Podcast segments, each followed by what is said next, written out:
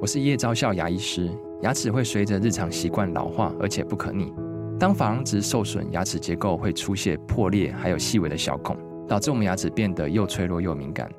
这边我真心推荐贝欧尼修复牙膏，内含 BioHAP 成分，搭配正确的刷牙习惯，经科学实证，可在两周有效让牙齿再矿化，修复受损珐琅质的细微小孔。相关资讯及购买通路，请参考资讯栏连结。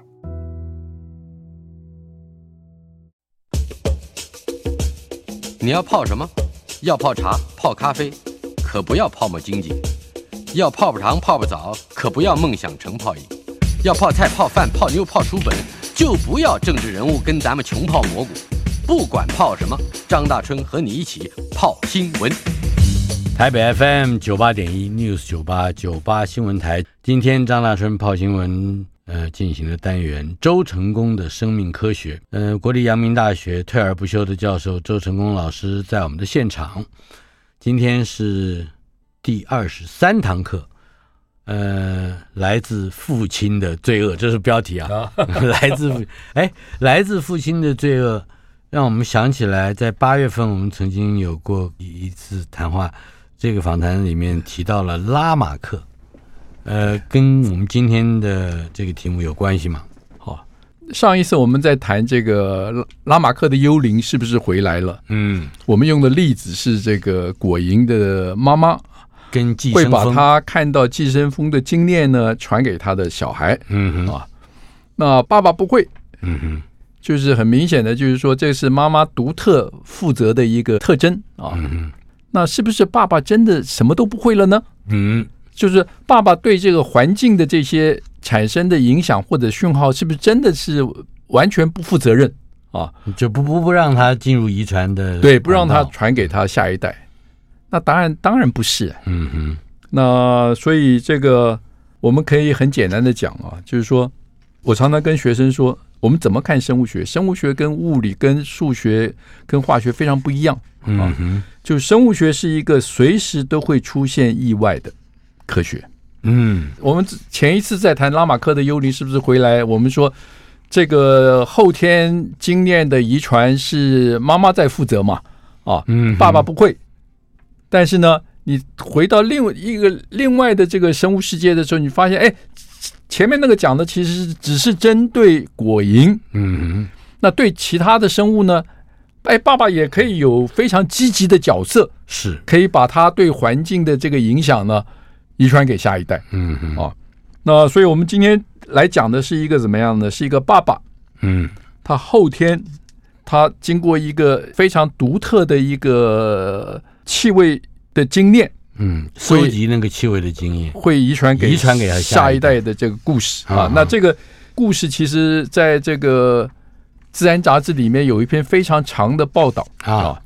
那《自然》杂志呢，这个时候就给了这个故事一个非常耸动的标题，啊叫《The Thing of the Father》，有来自，things 罪恶来自父亲的罪恶。啊，哈，怎么说？就是说这个 things 一定代表着某一种能力嘛。好，所以很简单的讲，就是说，我们今天讲两个例子了啊。第一个例子是说这个公的老鼠啊嗯，哼公的老鼠呢，如果我们给它这个巴甫洛夫的这个制约反应啊，嗯给它闻一个香味，哼，特殊的香味，特殊的香味，水果的香味了啊嗯，哼给它闻一个水果的香味，在我它闻香味之后，立刻给它电击。嗯哼，那这个时候呢，老鼠碰到电极，它会跳起来哦，然后想跑。嗯，如果这个香味电极、香味电极做很多次，做很多次之后，那老鼠等于就有了一个巴甫洛夫式的制约反应，嗯哼，给它闻这个水果的香味，它就会跳 起来，然后想要跑，想没要有电极也会跳起来，呀没有跳没有电极，它也会跳起来啊，想要跑掉。嗯哼，那我们这个团队其实是一个有长时间在做这一方面的研究的一个团队啊啊，哈，他们就想问说，这个爸爸公的老鼠经过这个制约反应的训练之后，嗯这个经验能不能够传给他的小孩，就透过遗传的管道，透过遗传的方式传给他的小孩哈。嗯那么表示这个爸爸在比较年轻的时候就已经接受了这个对制约测测验了。对对对，那嗯那这个时候可以稍微谈一下这个团队过去做的研究，就是说他们研究什么呢？他们就是在研究这个嗅觉啊啊，哈老鼠的嗅觉，闻到这个气味跟这个反应中间的关系。嗯，那嗅觉其实是被认为在生物界是一个非常重要的推动演化的这个力量。嗯哼，推动演化的力量。那为什么要讲说嗅觉是很重要的呢？因为我们可以想象，这个在野外啊，在野外的生物呢，它很多行为都是必须要靠它有灵敏的嗅觉来达成的，眼睛不够用，耳朵也眼嗯不够用嗯眼睛不够用啊。比如说什么呢？最明显的就是逃避这个猎食者，嗯啊它闻到像老鼠闻到狐狸的气味，啊，这个必须非常灵敏，嗯它闻到一定的气味，它就想它就想要要赶逃快走跑啊，嗯，那另外像这个寻找食物也是一样，寻找伴伴侣，伴侣啊，嗯那这些都是嗅觉是对生物演化是非常非常重要的哼，是，一个面向。甚至可能对他有利的好的环境，他也他也要闻得出来。那我们讲说，比如说老鼠啊，嗯老鼠不要看到狐狸，老鼠只要闻到狐狸的那个尿，嗯哼所以很明显，狐狸的 尿里面一定有一个有一个特殊的气味啊。嗯老鼠只要闻到这个狐狸的尿，它就会有一个非常独特的一个行为模式会出现嗯啊。比如说，我们说老鼠不是你会常常看到它探头闻嘛，就我们叫嗅探嗅嗅探，啊哈就用用闻来看这个四周，嗯哼这个嗅探的次数就会不断的增加。嗯哼然后呢，它的这个平常它会站起来东看西看，嗯哼哦，它这个它不站起来了。哦，他闻到这种味道的时候，对他就知道有他知 道有敌人了，这个是狐 狸，好好。这不能站起来，对要趴着。然后你去看它身体里面的压力荷尔蒙，嗯，压力荷尔蒙会开始增加。是啊那所以老鼠闻到狐狸味道会有这些反应。嗯哼，这个等于就是已经经过长时间的天择，是，所以这是一种达尔文式的。也就是遗传多少万年以来，对在野他外培养出对来的对能力，对，它一直是这个嗯样，所以这个变成沙是与生俱来的这个能力，它不需要嗯人不家需要教教的啊，不需要教。但是呢，老鼠闻到味道，我们这时候可以稍微回来说一下啊，就说我们为什么会闻到味道，嗯，我们为什么会会闻到这个气味啊？是，在我们鼻腔里面啊，有非常多这个叫嗅觉神经，嗯啊那每一个嗅觉神经上面都会带着一个特殊的一个嗅觉蛋白啊哈，啊。那这个嗅觉蛋白呢，它就会跟某一种特定的挥发性的气体的分子嗯哼，结合，是，因为气味一定是挥发性的所化以合一物个。细胞就负责一种对，这个是非嗅嗅非哦，那非么常精细，非常特别的，就是一个细胞它只负责一种气味分子，气味分子的结合，嗯哼，结合了之后呢，它就会把这个讯号传到大脑，嗯大脑经过讯号处理，你就知道你闻到这个味道啊。嗯，所以这个其实出现一个很哲学性的这个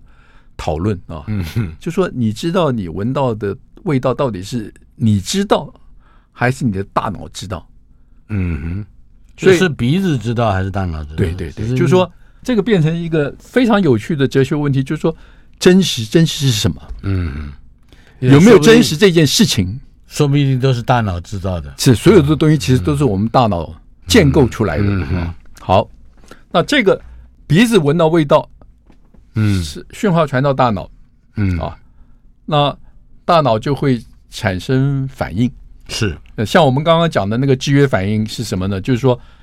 闻到味道，经过训练的公的老鼠闻到味道，它就开始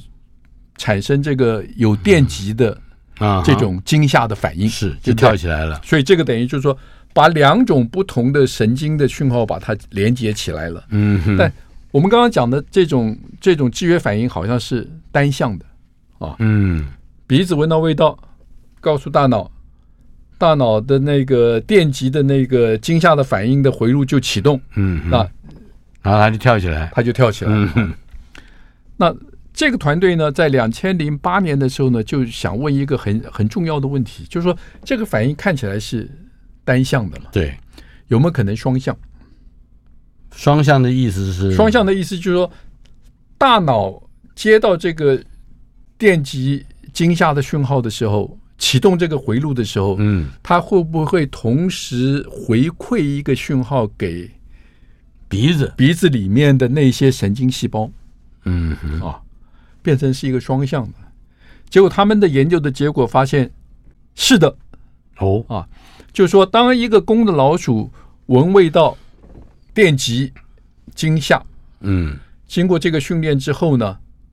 他们发现呢，闻味道当然惊吓就会发生，对不对？嗯但是他们发现，经过这个训练之后，鼻腔里面的这个闻这种气味的神经细胞的数目就增加了。嗯，你觉得有没有道理？就是身体本身有一个自主性，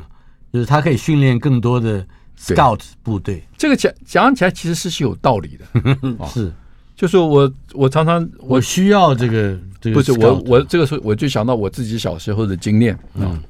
小时候我们在家里胡搞乱搞啊，嗯，只要听到爸爸回家的那个走路的那个声音啊，你就立刻会警觉嘛，嗯，你就就会赶快收起来啊。你也有这个时候，过了一阵子以后啊嗯，哼我就发现啊，我对我爸爸这个走路那个声音特别敏感，嗯，就很容易听到，嗯对，不会错过，妈妈走路，你你就不会感觉啊。哎，这个讲起来有没有道理？有道理，这个太有道理，因为我们前面那个经验啊，听到声音回家，爸爸看到你在乱搞，噼里啪啦乱打一阵，嗯没错。这两件事情就连就连在一起了嘛。我在家里啊，跟我的儿子、女儿，他们都大学毕业了，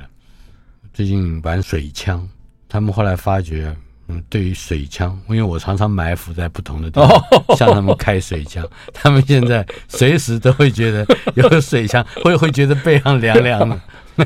所以这个对生物来讲其实是很重要， 嗯，因为等于就是说，他已经训练到他闻到这个味道的时候，他就知道自己处在一个嗯危险嗯的危险的状态，状态，所以这种感觉必须变得灵敏。嗯哼，啊，所以这个双向的这个反应啊，是，一旦训练好了，电极惊吓会让负责果香的这个嗅觉的神经细胞会增加。嗯哼，那他们接下来就要问，这样的训练有没有可能遗传到下一代？嗯哼，哦，所以这所还以是回到拉马克的问题，对对对，就回到拉马克基本的问题啊。那这个实验讲起来其实也非常简单，就是公的老鼠经过闻果香，给它电极，嗯哼，经过这个制约反应的训练、长期反应的训练之后，把这个公老鼠呢拿来跟一一个我们叫 naive female，就是从来没有受过这种嗯天真的训练素朴的，对那个的母的老鼠，母老鼠交配，产生后代，哦，产生的后代。嗯那这个时候就要问，这个后代啊，对爸爸的这个经验嗯哼。有没有遗传到任何爸爸的经验的这种讯息？啊嗯那爸爸的经验是什么？爸爸的经验是闻到果香，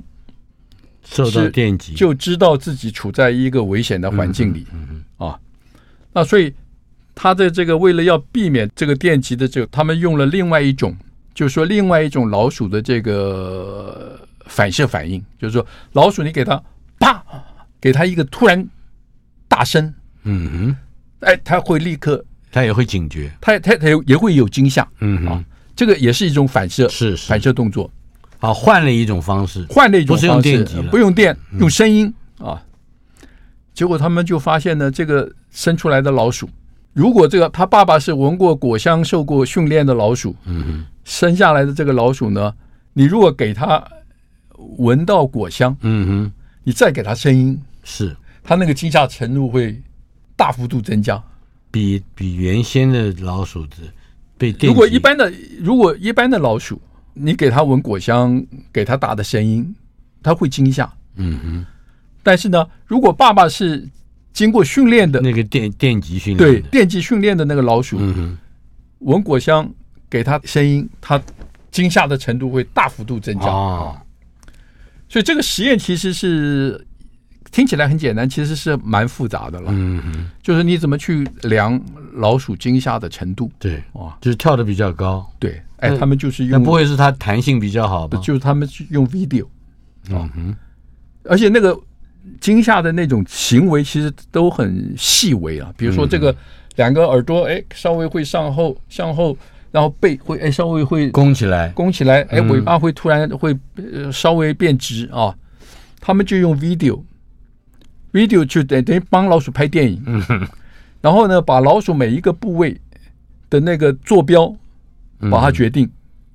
这样你就可以计，你就可以去计算。嗯，嗯哦老鼠听到声音的时候，哎，它变了，是，你就可以有所有的它身体所有的变化，嗯哼，坐标的那个变化，你就可以得到一个值嗯哼，啊。然后是用这这种方法去定量了，定量那个惊吓的程度。但是整个的实验的一连串的实验的目的是是要找到大脑和鼻腔之中那个嗅觉神经细胞的什么样的一个对话对就是说对应关系？这个目目的其实就是第一件事情就要问说，爸爸受到训练的这个经验嗯有没有一些特定的经验可以遗传给呃第二代？嗯哦，答案是有的。那接下来就是说，那到底这个爸爸把他的经验传给第二代是透过什么东西？嗯那当然很明显的就是透过精子嘛。嗯所以这个时候就要开始去研究受过训练的爸爸他的精子跟没有训练过的公鼠的精子中间有什么差异？嗯嗯结果就发现，哎，的确有差异。就差异在哪里呢？差异就是在那个嗅觉神经细胞表现的那个嗅觉蛋白的那个基因啊，的甲基化，甲基化，甲乙的甲，基本的基，就是我们前面谈那个表观遗传学的时候，我们不是说 DNA 嗯受到环境的影响会做一些化学修饰，哼嗯而这个化学修饰呢，就是把一个甲基、一个 CH3 这一个关键基呢，把它固定，把它共价的结合在 DNA 上哼啊哈，啊，那就这样就影响 DNA 上面的那个讯息的传递、讯息的表达。嗯啊，这个时候就变成，当你发现有这个甲基化的变化的时候，这个就告诉我们什么？告诉我们说，爸爸在进行训练的那个经验会传到精子。哦，从在第一个时间他对遭遇到这个情境的时候，对，就不是，就是说爸爸爸爸受到这样这个训练，somehow 就会影响到精子里面的这些 DNA 的修饰。嗯那那这个是过去从来没有人想过的，从来没有人会认为会发生的事情。嗯啊所有的训练都是在大脑发生嘛，嗯哼，不管是嗅是觉，不管是这个电惊极的吓这个惊吓的反应，嗯都在都在大发脑生里面，嗯哼，那大脑发生的这些反应为什么会影响在精子嗯里面的 DNA 啊？这是这变成是一个大灾问啊！对这个问题呢，我们现在还不晓得，啊，但是呢，也就在二零一三年的时候，有另外一个例子提供了一些非常有趣的线索，嗯哼，可以让我们稍微知道说，哦，大脑受到环境的影响，的确是会释放一些讯息到精子里面。当下呀。台北 FM 九八点一 News 九八九八新闻台，今天我们节目进行的单元《周成功的生命科学》，国立阳明大学的退而不休的教授周成功老师，为我们带来第二十三堂课，嗯，标题是“来自父亲的罪恶”。呃，我们刚才谈到了老鼠，嗯、它有一个有一个实验，就是这这还不是一个实验啊，这个团队，呃，透过嗯这个是一系列的，他们这个团队一系列就在研究公的老鼠嗯嗅觉闻到气味是跟受到电极这一个制约反应，它在老老鼠身上发生了什么事情？嗯那哼这个是两千零八年的报告，是他们就发现说，哎，电极惊吓的这个反应呢，会让老鼠鼻腔里面的这个嗅觉的神经细胞的数目增加嗯哼，啊，所以这个是两二千零零八零年。八年的那他们接下来呢，就想问说，这样的一个公老鼠气味跟电极连接的这一个训练的经验，会不会遗传给下一代？嗯哼，结果他们就发现，这些公老鼠产生的下一代呢，当他们在另外一种大声嗯哼，的刺激下面所产生的反应呢，同样的惊吓反应呢，会比一般的父老辈鼠要更大一点，更大。呃，但是我们接着就要问了，就是如果是能够遗传的，对这种后天的学习是能够遗传的，那么大脑所学到的经验又是透过什么方式传递给精子的？对，这好像必须要从二零一三年一个这个在也很有趣的事，在二零一三年有另外一个啊有另外一个另外一个团实队验啊，有另外一个团队呢做了另外一系列的这个实验。是 那个实验其实非常有趣啊，那个实验对这个爱护动物的人来说，可能听起来不太 啊，不太顺耳啊。嗯哼，这这个实验是什么呢？也是给公老鼠啊一个长期的压力。那长期是多长呢？就四十二天，嗯，为什么是这个数字？不是，就是说这个你六个你礼你也拜嗯可以四十天，也可以呀，就是说 more or less 了，就是给他一个长期的各式各样的压 力，慢性压力，慢性压力，就是说轮 替了，比如今天给第一种压力，明天给第二种压力，嗯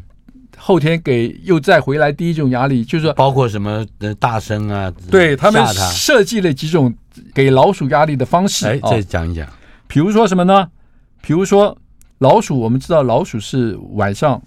十嗯二小时，白天十二小时，它有一个日夜周期嘛。是你现在三十六小时都给它亮光，是，所以它不能休息嗯，啊，它不 能这休也息，是哎，它这时候就就是压力，就会产生压力。另外呢，我们刚刚讲说，老鼠闻到狐狸的尿嗯，会惊吓嘛，是，哎，就让它闻十五分钟。 嗯这也是另外一种压 力啊，这个跟前面那个压力就不一样嗯了，哼对不对？还有什么呢？还有让他睡觉的时候，让他晚上，他是晚上是活动的了，嗯哼，活动的时候不断的给一百分贝的 噪音，啊，吵他，对，就是连续整晚嗯啊一百分贝的噪音。嗯哼那还有一个更有意思，就是说你把老鼠塞到一个管子里面去，啊，限制好惨限制它的它的活动。那啊个管子的容量呢是五十 CC，嗯，是是很小的一个管子，一个很小的管子，嗯，把老鼠塞进去啊。这种各式各样的压力轮流嗯不断，呃四十二天，但这等一下，这还是我们要特别强调是对公老鼠，对不对？啊公老鼠。嗯，好就爸爸嘛，啊好，现在讲，现在另外可以想，哎，为什么选公老鼠？这就是要看他能不能到精子里面去啊。不是，就是说母老鼠行不行？母老鼠受到这个惊吓，可能受不了啊吧不？是，母老鼠也可以，啊嗯，但是母老鼠的实验呢，这一类的实验呢，我们这个叫做隔代遗传的实验啊，啊，比较麻烦。你想想看，母老鼠受到这种环境的影响嘛，嗯哼，它全身都发生了改变，嗯对不对？脑子这个新陈代谢还要塞什么小管子嗯里面荷尔蒙啊，身体内部嗯都受到影响嘛。这个时候，胎儿在他的身体里面，妈妈的影响是全身的，嗯，就妈妈全身都受到影响，是，妈妈就会影响胎儿嗯，的发育，对不对？因为胎儿就是他的子女嘛，对，所以他的那个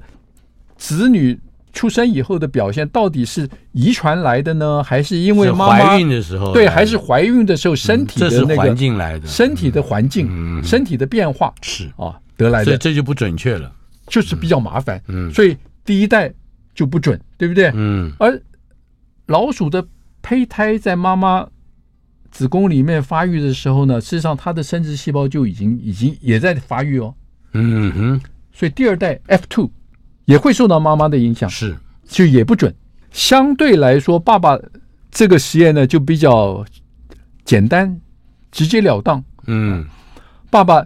的子女，爸爸提供什么？唯一的就是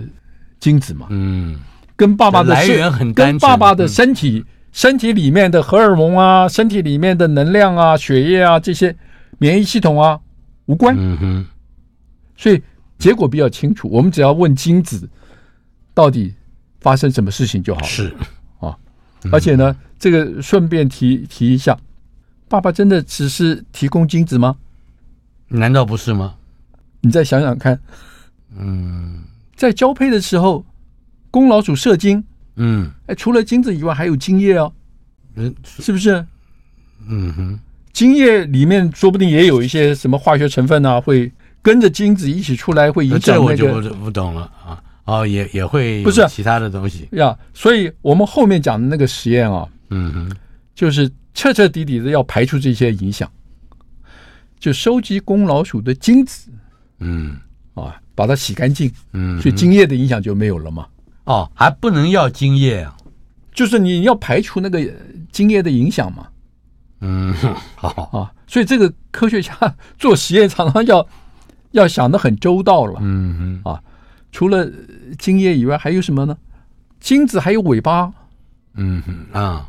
哦，所以下面我们讲的那个实验就变得非常严谨哦。嗯就他取呃公老鼠的精子，洗干净，把尾巴切掉，只拿头嗯哼，啊，因为头里面就是 DNA 嘛。是，把这个头呢，用一个针打到呃卵里面，啊哈，就那就很更纯粹了。更纯粹了哎嗯啊！一样的人工受精嘛啊是，这个这样的人工受精引起的争议就更少。嗯，好，那我们回来再讲，在这个实验当中，爸爸如果受到压力，长期的压力啊，嗯四十二天，各式各样不同的压力，嗯他呃交配出生的子女，这个时候呢，你再给他，比如说把它塞到五十 cc 的那个管子里去，啊，再给他噪音。这个时候就就不没要有噪就音就只只做一种压力了，就是说哦他在这种压力下面，他身体里面的压力荷尔蒙嗯产生的反应会怎么样啊？结果发现呢，很明显，哼，嗯这些子女在这样的压力下产生压力荷尔蒙的量会下降。这什么意思？，他习惯了。不是，就是说，爸爸如果长期接受压力，嗯小孩耐压的程度就比较高。嗯，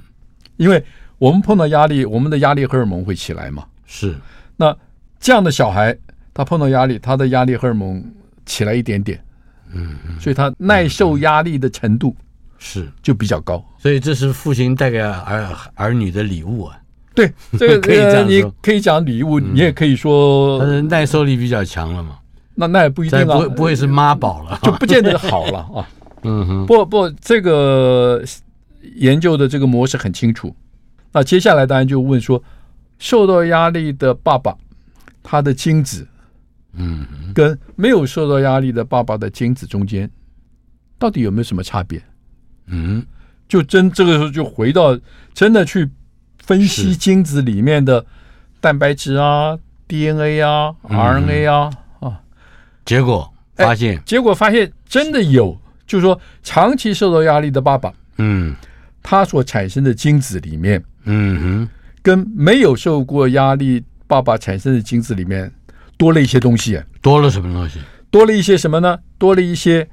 RNA。啊哈，就 DNA 之外，我们知道另外细胞里面还有就核糖核酸。核糖核酸，嗯啊而这种核糖核酸是很特别的。这种核糖核酸不是一般的核糖核酸，嗯哼，这种核糖核酸的那个强度都都很小，哦所以我们叫做微小 RNA，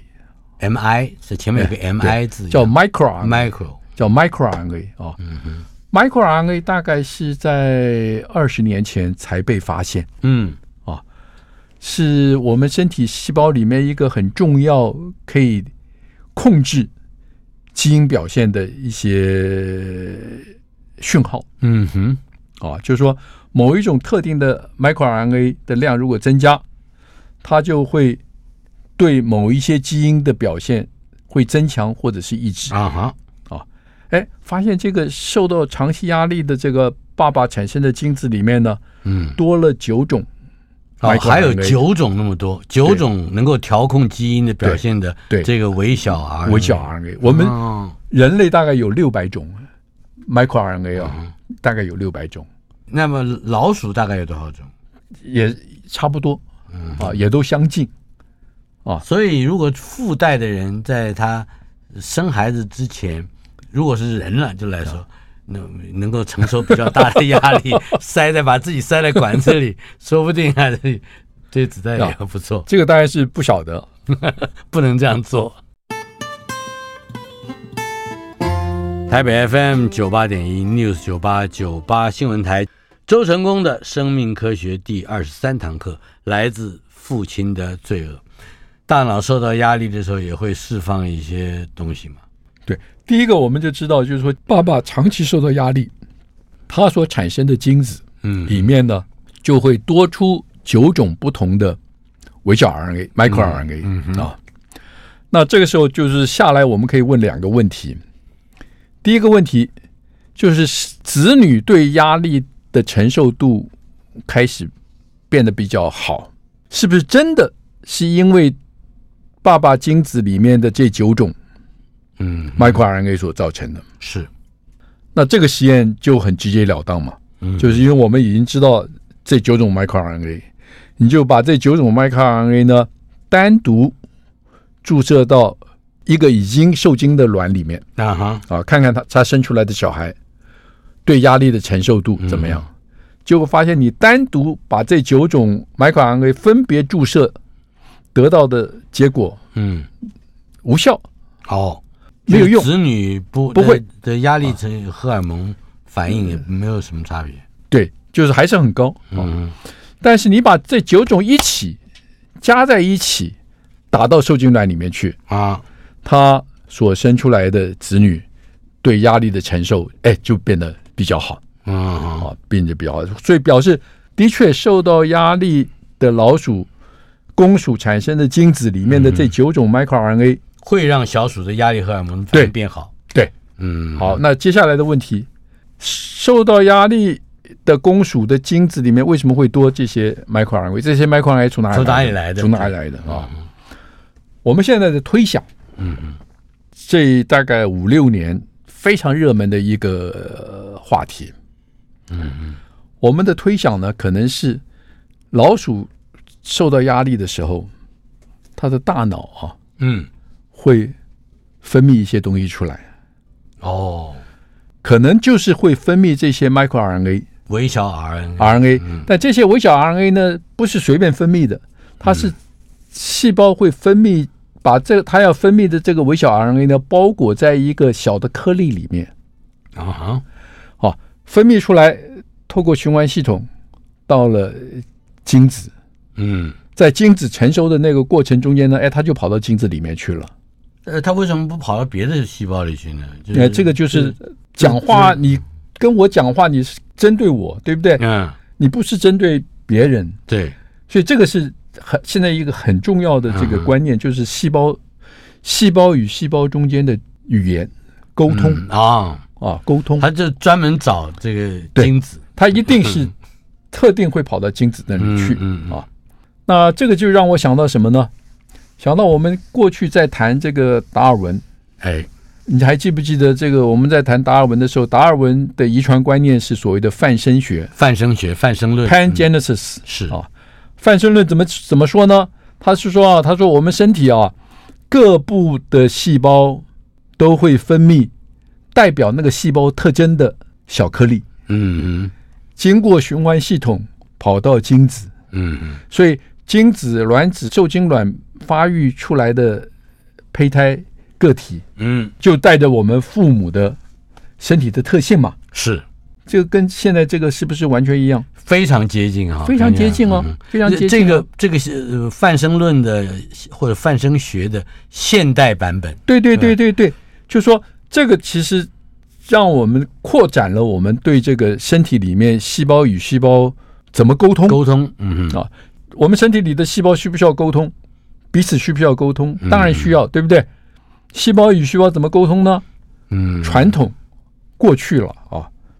主要是两种方式，一嗯个神经系统嘛，是大脑透过神经控制各个器官的细胞的活动；嗯嗯另外一个呢，就是荷尔蒙，嗯也是腺体感受到环境的改变，分泌荷尔蒙，告诉身体其他细胞这个的改变。嗯那现在这种所谓的外泌，就是对外分泌的那个包囊，嗯小的包囊、小颗粒啊，外壁这就外就是内外的外，分泌，泌因为它就是是分泌分的泌出去嘛，外密啊外泡密囊是吧？包囊啊，啊这个是现在几乎发现几乎所有的细胞都有这个能力，啊，在不同的环境下面呢，它会分泌出特定的外泌包囊，而这个外泌包囊里面常常就包裹了一些微小 RNA。嗯因为微小 RNA 如果不是用包囊的方式分泌出去的话，微小 RNA 非常不稳定，它很容易就被切掉了，嗯啊很容易被破坏。是所以它用这个包囊呢来保护这些微小 RNA，嗯，然后呢，特定的微小 RNA 分泌出来，经过循环系统就会跑到特定的细胞里去。那这一个包囊里头就包括了刚才讲的九种微小的 RNA 可能是九种不同的包囊，啊哦，也是并不知道。现在还不是非常清楚。 OK，但是现在一个小的包囊里面会包多少种微小 RNA，嗯这个数目可能不是很固定的，嗯，哦好。所以这个是一个现在正在开始，那么对于老老鼠是九种，人会不会也差不多？不晓得，也不知道。现在完全不晓得。嗯所以这个是这个是一个另外一种问题了，就是说，因为大家不去想这个问题，嗯但是因为现在很热你不能用人做实验嘛。嗯嗯，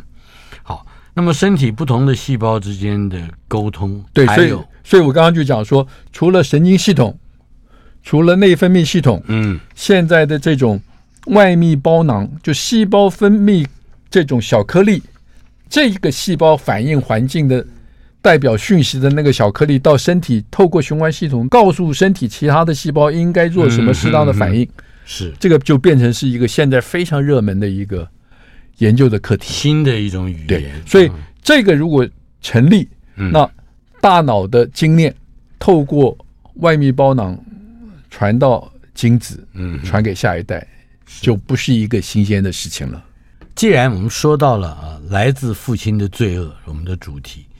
嗯、有那么一句话，“You are what your dad ate”，也就是说你是你爹吃出来的。啊这个也是一个非常有趣的面向，对让我们去了解亲子两代之间的呃传承。对，因为这个就讲说爸爸的经验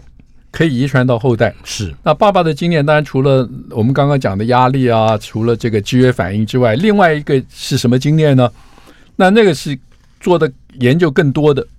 就是你爸爸如果我们给爸爸每天吃高脂肪的食物，嗯爸爸会变得肥胖，嗯哼，容易得到糖尿病。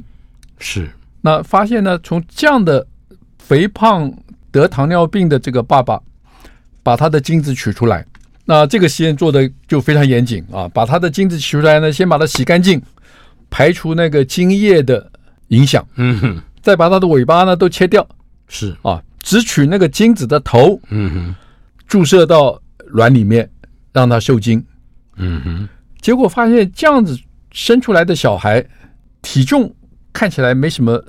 没什么影响。嗯但是呢，到了十五周的时候呢，就发现来自肥胖爸爸的小孩，这个时候呢，就特别对这个血糖的这个调控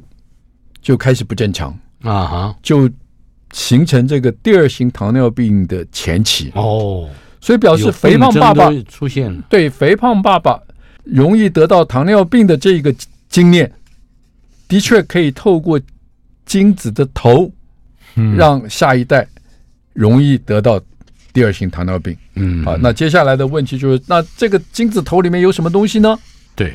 那分离出来以后，哦，就发现，哎，还是有一些 RNA，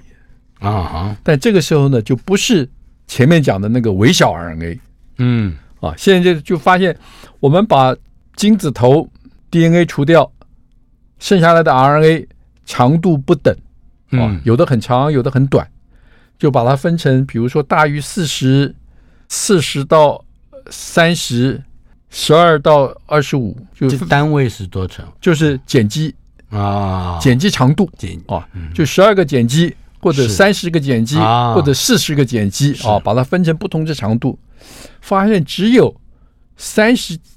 个碱基长度的 RNA，嗯哼这个时候呢，把它注射到受精卵里面，啊哈，生出来的小孩就也容易得得二第二型糖尿病第二型糖尿病。所以 RNA 也会影响子女的新陈代对谢。，那所以问题是这个 RNA 从哪里来的？哎嗯哼，这些 RNA 不是微小 RNA，是结果发现这些 RNA 呢，都是从细胞里另外一种 RNA 叫做 tRNA（transfer RNA） 啊，就是 RNA。对，就是细胞在做蛋白质的时候，用 messenger RNA 讯息 RNA 当做模板啊哈， ，tRNA transfer RNA 就是它把正确的氨基酸 transfer 到这个蛋白质合成生产链上嗯啊，它是吸带氨基酸嗯哼，到蛋白质合成工厂的那个 RNA，哦是那个 RNA 我们过去只晓得说，哎，它就是应该是负责传送正确的氨基酸嗯哼去合成蛋白质嘛。嗯哼，哎，现在发现不对哦，在这个这种老鼠的这个精子里面有非常多短片段的来自 tRNA 的 RNA 片段。嗯哼，它并不是微小的 RNA，不是啊 RNA，、嗯不是微小 RNA，但是它现在发现这些 RNA 片段也有非常广泛的会影响各种蛋白、各种酵素、各种嗯反应，是所以这个变成是另外一个全新的一个领域，嗯哼就是我们现在发现，在精子里面有这些来自 tRNA 嗯的 RNA 片段。是，所以父亲对于子女的体质的影响，不再只是提供一半的 DNA 对的遗传讯息而已。对，就是我们我们过去总觉得嗯，你男妈生负责一半，你爸男负责一生半男，生只负责提供精子嘛，嗯哼，对不对？哎，现在发现不对哦。男生所提供的这个精子里面，其实也同时携带了这一个男嗯生这一段时间里面环境对他的影响嗯嗯啊，所以他其实责这任是后对天的，嗯对他其实对子女的责任其实还是蛮大的，嗯哼，就不仅仅是只是提供这个 是 DNA 的这个遗传讯息而已。呃，除了刚才讲到的这个呃有糖尿病的例子之外，You are what your dad ate 啊，就你是你爹吃出来的，还有一些什么我们值得注意的？现在现在主要都集中在这个有关于这个血糖代谢的，因为这个实验很好做嗯哼啊，就是说正常的老鼠你给它吃东西，血糖会上来。血糖上来以后呢，胰胰岛素就会分泌出来，嗯胰岛素分泌出来以后，这个血糖很快就掉下来了。但是呢，有第二型糖尿病前期的这些老鼠，嗯，血糖上来，胰岛素也上来，但是胰岛素上来的时候，血糖不会掉下去，啊哈，表示什么？表示这些老鼠的细胞呢，对胰岛素呢已经不太反应了。嗯这个我们叫做胰岛素抗拒。啊哈，胰岛素抗拒是最标准的第二型糖尿病的前期。如果我不曾走过这一遍，生命中还有多少苦和甜美？那风中的歌声，孤单哽咽的声音是谁？回忆中那个少年，为何依然不停地追？想要征服的世界，始终都没有改变。那地上无上蒸发我的泪。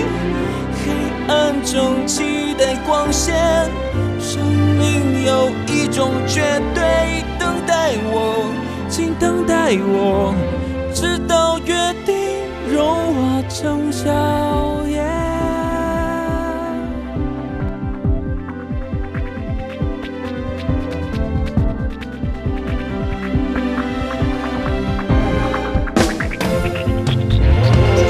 那生命灿烂烟火般上演，你和我最后都要回归地平线，那留下的足迹，